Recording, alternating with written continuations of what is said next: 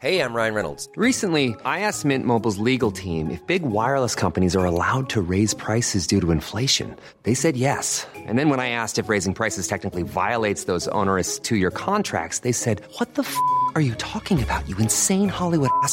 So to recap, we're cutting the price of Mint Unlimited from $30 a month to just $15 a month. Give it a try at mintmobile.com slash switch. $45 upfront for three months plus taxes and fees. Promo rate for new customers for limited time. Unlimited more than 40 gigabytes per month. Slows. Full terms at mintmobile.com. Nous sommes en guerre. Moi, moi, je, personnellement, je m'étouffe. Accélère Accélère Ils sont aux ordres du pognon Laisser la star tranquille. Des pénuries massives d'essence et de diesel dans de nombreuses stations-service en France ou encore des bombardements inédits dans la guerre en Ukraine. Salut, c'est Hugo, j'espère que vous allez bien. Retour de reportage sur le terrain de mon côté après une semaine sur le terrain. Retour donc au bureau aujourd'hui. On est parti ensemble pour une nouvelle plongée dans l'actualité en une dizaine de minutes. Et au passage, pendant que j'étais en reportage, vos retours étaient globalement très positifs sur le fait que des journalistes de l'équipe qui travaillent avec moi sur ce format des actus du jour puisse présenter une partie euh, des actus. Si bien que du coup, bah, on a décidé de continuer à faire ça à partir de maintenant. Du coup, c'est très simple. En général, je vais euh, présenter le sujet de une, donc le sujet euh, principal et qui prend une majeure partie de la vidéo. Du coup, eh bien, à partir de maintenant, Blanche ou Paul, selon les jours, qui sont journalistes au sein de l'équipe et qui travaillent avec moi sur ce format, vont justement présenter les actualités en bref, donc la seconde partie de ces actus. N'hésitez pas du coup à les encourager directement dans les commentaires on commence donc avec le sujet à la une de ces actus du jour. On va parler de la pénurie de carburant qui touche en ce moment euh, la France. Alors que se passe-t-il exactement? Qu'a prévu le gouvernement pour euh, tenter d'y faire face? C'est donc ce qu'on va voir tout de suite. Alors depuis la semaine dernière, l'approvisionnement de certaines stations-service est très perturbé et ce partout en France, à tel point que à certains endroits, les automobilistes doivent attendre quelques heures, voire une nuit entière pour euh, faire le plein. Et certains se retrouvent même à faire, une fois qu'ils sont dans la station service des pleins à remplir en fait des euh, bidons pour faire des sortes de réserves. Alors selon le gouvernement, environ 30% des 11 000 stations-service de France connaissent, euh, je cite, des difficultés sur au moins un type de carburant à la pompe.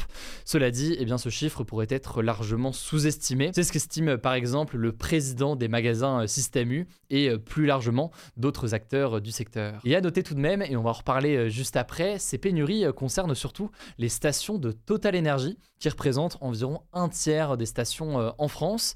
Mais alors, à quoi est due exactement cette pénurie euh, de carburant que connaît euh, actuellement le pays? Eh bien, il y a deux raisons principales qu'on peut évoquer. La première raison, c'est d'abord une remise, la remise de 20 centimes par litre de carburant qui a été mise en place par Total. C'est une remise donc qui vient s'additionner à la remise qui a été mise en place par le gouvernement français depuis maintenant quelques mois. La conséquence de cette double remise chez Total, c'est que le carburant est souvent moins cher dans les stations-service de euh, Total Energy que dans les autres stations-service qu'on peut euh, retrouver euh, en France. Et ça amène du coup beaucoup de monde à aller directement chez Total Energy et ça peut donc entraîner par moment des formes de pénurie. Et pour tout vous dire, on estime que la fréquentation a augmenté de 30 à 40% dans les stations euh, de Total, ce qui a forcément évidemment au final un impact. La première raison, c'est donc cette remise un petit peu particulière chez euh, Total. la deuxième raison, peut-être la plus importante en ce moment, en fait, c'est un mouvement de grève qui a commencé il y a deux semaines et qui touche 5 raffineries sur les 8 raffineries qu'on retrouve en France euh, métropolitaine. Alors les raffineries, qu'est-ce que c'est exactement? En fait, voyez ça comme des usines qui transforme le pétrole en carburant. Et donc euh, ces grèves forcément perturbent les approvisionnements de carburant aux différentes stations essence du pays. Les salariés qui font grève en ce moment réclament des recrutements euh, en plus, mais aussi eh bien, une augmentation des salaires de 10%, le tout dans un contexte où euh, le secteur pétrolier enregistre des profits records, des profits donc que les salariés aimeraient voir davantage redistribués au sein de toute l'entreprise. En gros, la CGT, qui est principalement mobilisée dans cette grève euh, demande 10% d'augmentation en disant que dans ces 10%, il y a 7% euh, d'augmentation pour faire face à l'inflation euh, dans le pays. Et il y a 3% qui aurait pour objectif donc de permettre la redistribution d'une partie des profits. Alors, est-ce que la situation maintenant peut durer? Et surtout qu'a prévu le gouvernement pour tenter de mettre fin à ce risque de pénurie grandissant? Alors, sur ce sujet de la rémunération, Total Energy a réagi et a proposé d'avancer au mois d'octobre, donc ce mois-ci, la négociation annuelle des salaires qui est généralement prévue plus tard, plutôt pour le mois de novembre.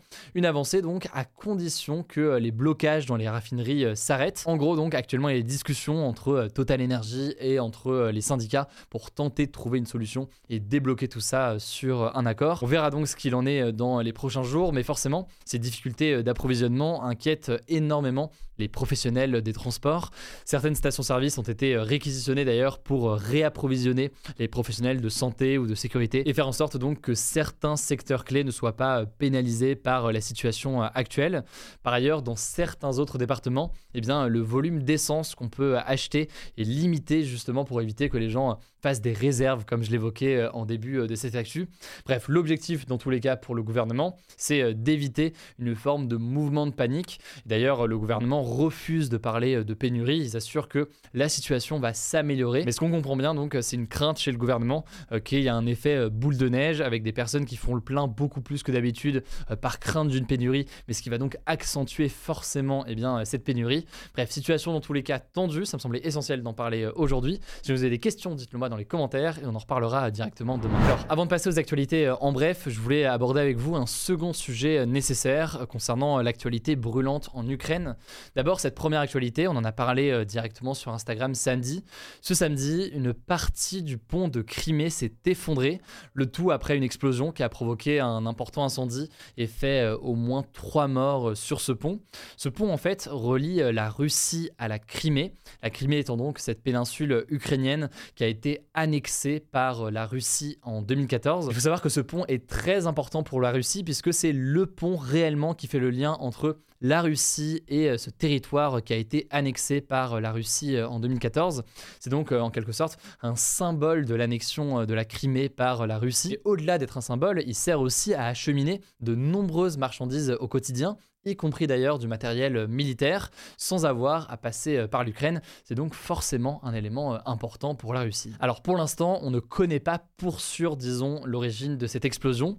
De son côté, euh, le président russe Vladimir Poutine a accusé ce dimanche eh bien, les services secrets ukrainiens d'en être responsables. Il a d'ailleurs qualifié cette explosion d'acte terroriste et a décidé d'ouvrir une enquête. Alors du côté de l'Ukraine maintenant, eh l'Ukraine officiellement n'a pas revendiqué l'attaque, mais tout de même le pays a laissé placer une forme de doute pendant un moment, tandis que d'autres ensuite ont estimé que ce n'était qu'une attaque liée à une lutte interne entre les services secrets russes et euh, l'armée russe. On a aussi entendu d'autres responsables politiques ukrainiens faire état d'une attaque par Vladimir Poutine pour justifier ensuite des attaques en Ukraine. En tout cas, en attendant, vous l'imaginez, les Russes accusent très clairement l'Ukraine, sachant que entre-temps, eh bien, la circulation sur ce pont a été rétablie. En tout cas, quoi qu'il en soit, les tensions sont encore montées d'un cran ce lundi. En effet, la Russie a lancé ce lundi près de 75 missiles sur plusieurs villes d'Ukraine, et ce partout en Ukraine, pas seulement donc à l'est ou au sud où il y a des combats maintenant depuis de nombreux mois.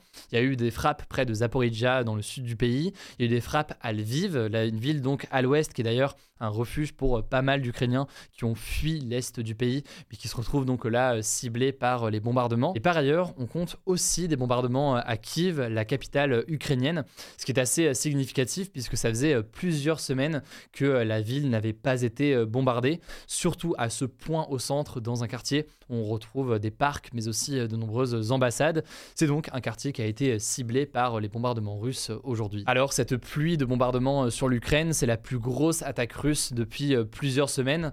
Au moins 13 personnes sont décédées et 89 ont été euh, blessées par ces bombardements selon les autorités ukrainiennes. C'est évidemment un bilan qui peut euh, évoluer dans les prochains jours. Suite à cela, eh bien, le président russe Vladimir Poutine a confirmé des frappes massives sur l'Ukraine en déclarant qu'elle visait des infrastructures énergétiques et militaires de l'Ukraine, même si donc, vous l'avez compris, des civils ont aussi été euh, touchés dans euh, cette attaque.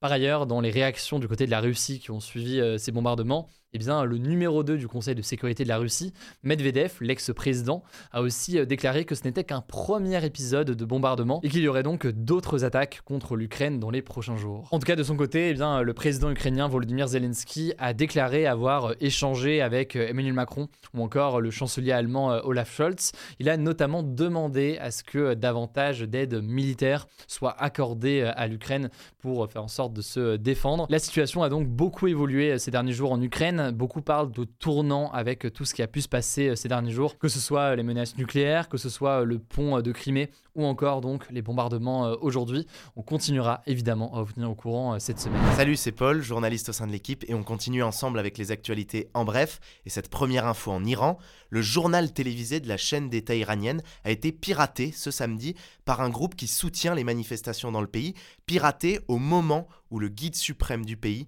Ali Khamenei, prenait la parole. Et à la place de son intervention, eh bien une photo de lui entourée de flammes est apparue à l'écran, accompagnée du texte Le sang de nos jeunes dégouline de tes doigts, avec en dessous la photo de quatre femmes décédées depuis le début du mouvement de contestation qui dure dans le pays depuis trois semaines, un mouvement qui, je vous le rappelle, a été déclenché par la mort de Massa Amini, une femme de 22 ans, après son arrestation par la police pour ne pas avoir porté correctement son voile. Et cette contestation, eh bien, elle est violemment réprimée par les autorités. Selon l'ONG Iran Human Rights, eh bien, 95 manifestants ont été tués par les forces de l'ordre depuis le début. Et dans ce contexte, eh bien, une autre info, le ministère français des Affaires étrangères a invité ce samedi tous les Français en visite en Iran à quitter le pays le plus rapidement possible en raison d'un risque élevé, je cite, d'arrestation arbitraire, donc autrement dit des arrestations sans raison. Deuxième info, c'est un procès très médiatisé qui démarre ce lundi en France, celui du crash de l'avion Air France qui reliait Rio de Janeiro au Brésil à Paris le 1er juin 2009, un crash qui avait provoqué la mort de tous les passagers, 228 personnes. Et en fait, le constructeur de l'avion, Airbus, et la compagnie Air France sont jugés pour homicide involontaire. En gros, l'enjeu du procès, ça va être de déterminer si le crash est dû à une erreur dans la conception de l'avion, notamment parce que les sondes qui servaient à mesurer l'altitude ont gelé, ce qui a déboussolé les pilotes, ou si eh bien, le crash est lié à une erreur de pilotage, parce que certains estiment en effet que même avec les dysfonctionnements des sondes, eh bien, les pilotes auraient dû mieux gérer la situation. Alors ce procès, il est très attendu par les familles des victimes, 13 ans après le crash, d'autant que pendant un moment, en fait, on a cru qu'il n'y aurait pas de procès. En effet, il y a trois ans, en août 2019, eh bien, un non-lieu avait été prononcé pour Air France et Airbus, donc en gros, la justice avait considéré qu'ils n'étaient pas responsables du crash. Sauf que à l'époque, les familles des victimes avaient fait appel de cette décision et la justice avait finalement décidé de juger Air France et Airbus. Bref, le résultat du procès est attendu le 8 décembre, on vous tiendra au courant. Troisième actu de ce en bref, c'est un autre procès symbolique qui démarre ce lundi mais aux États-Unis. C'est celui du producteur de cinéma Harvey Weinstein, accusé d'avoir violé et agressé cinq femmes dans des hôtels entre 2004 et 2013. Alors pourquoi est-ce que c'est un procès très symbolique? Eh bien parce que c'est la révélation des agissements d'Harvey Weinstein qui a lancé, il y a presque 5 ans jour pour jour, le mouvement MeToo de libération de la parole des femmes. Et il faut savoir en fait qu'Harvey Weinstein, qui a 70 ans, eh bien, a déjà été condamné en 2020 à 23 ans de prison. Il est d'ailleurs en prison en ce moment même, et cette fois-ci, il risque jusqu'à 140 ans de prison. Il faut savoir en effet qu'aux États-Unis, eh il n'y a pas de limite dans la durée des plaintes, contrairement à la France. La durée des peines peut se cumuler, et donc Harvey Weinstein, qui est visé au total par 90 accusations, pourrait passer la totalité du reste de sa vie en prison. On continue avec une quatrième info, un peu moins déprimante et qui concerne le monde de la culture. Netflix a signé un accord avec trois réseaux majeurs de cinéma américain pour que son film À couteau tiré 2, dans lequel joue Daniel Craig, eh bien, soit d'abord diffusé au cinéma pendant une semaine, fin novembre, avant de sortir sur Netflix fin décembre. Et c'est marquant car c'est la première fois qu'un contenu produit par la plateforme de streaming est diffusé comme ça d'abord au cinéma. Et dans le contexte où aujourd'hui Netflix est vu par beaucoup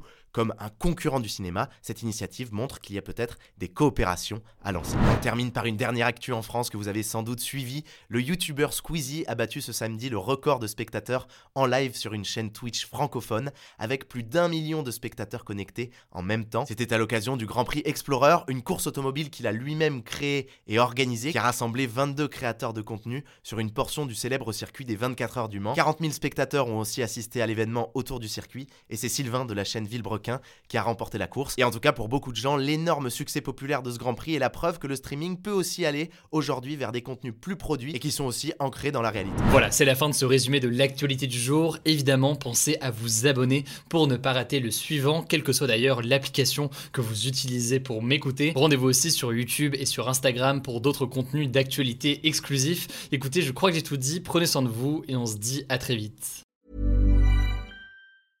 Selling a little? Or a lot? Shopify helps you do your thing however you cha-ching. Shopify is the global commerce platform that helps you sell at every stage of your business. From the launch your online shop stage to the first real life store stage, all the way to the did we just hit a million orders stage. Shopify is there to help you grow. Shopify helps you turn browsers into buyers with the internet's best converting checkout. 36% better on average compared to other leading commerce platforms because businesses that grow grow with Shopify. Get a $1 per month trial period at Shopify.com slash work. shopify.com/work.